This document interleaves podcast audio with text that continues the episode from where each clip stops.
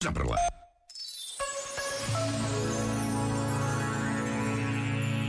Com um coração grande, escreveu Anselmo Gruen, posso experimentar a grandeza e a liberdade da vida. Mas o caminho para esta grandeza do coração atravessa a estreiteza da ordem e da renúncia.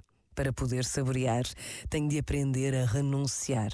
A verdadeira qualidade de vida está em experimentar a grandeza do coração no meio da pequenez do dia a dia.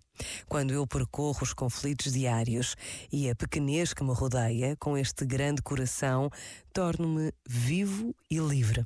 E ninguém me pode tirar essa grandeza da vida.